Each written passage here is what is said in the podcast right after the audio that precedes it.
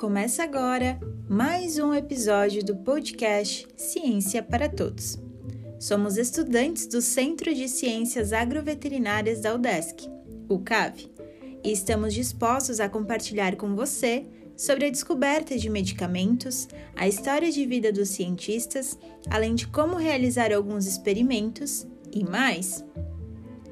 Além do Spotify, o programa Ciência para Todos, da Universidade para a Escola, também está no Instagram, arroba CiênciaCave. Segue lá! Oi, gente, aqui é a Maria. Bom, o assunto que iremos abordar hoje irá abrir a nossa nova temporada de episódios, que será sobre a espécie felina. O tema do episódio de hoje será Meu gato comeu lírio, e agora? Plantas tóxicas para gatos. Aliás, vocês sabiam que algumas das belas plantas ornamentais que muitos têm em casa podem ser extremamente maléficas quando ingeridas pelos gatinhos?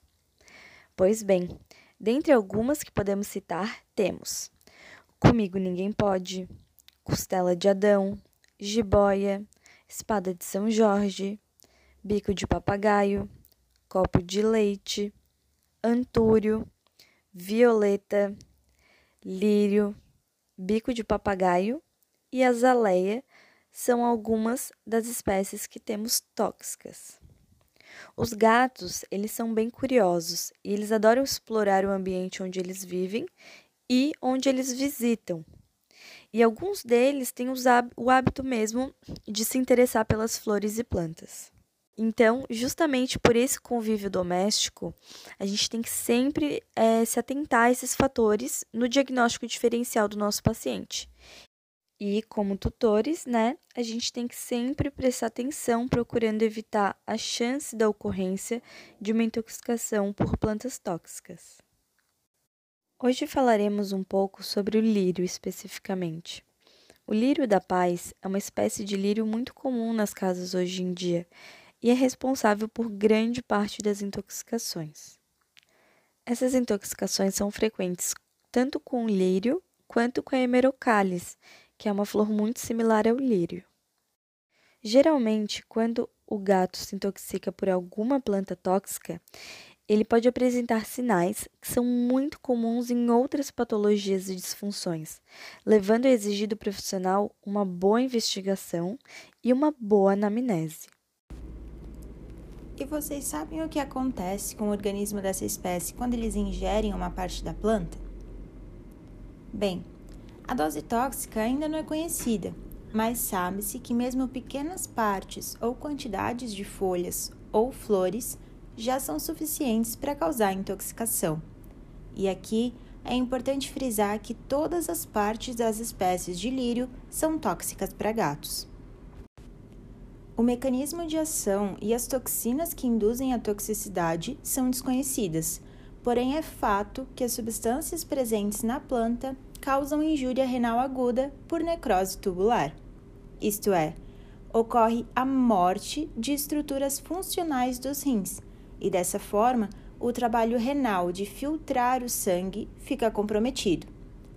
Esse dano renal geralmente acontece em 24 a 96 horas após a ingestão.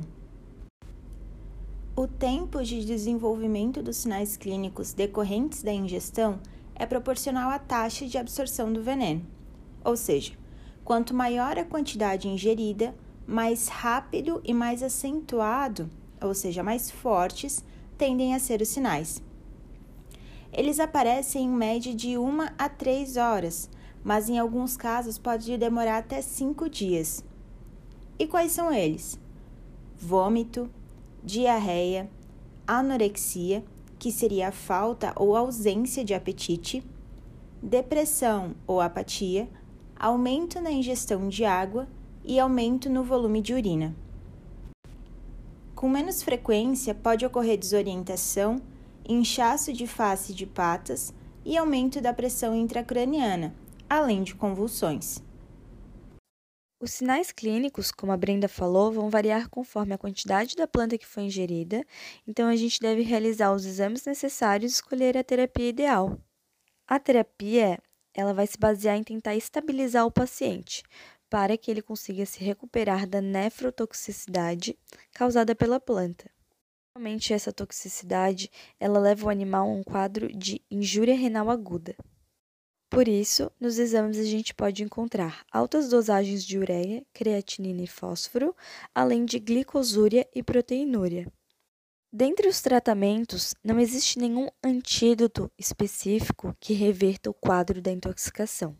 Por isso, a gente preconiza o uso da fluidoterapia, fornecimento de ração úmida, dependendo do caso, junto com um antiemético para tentar estabilizar mesmo o paciente e mantê-lo hidratado para que ele consiga se restabelecer.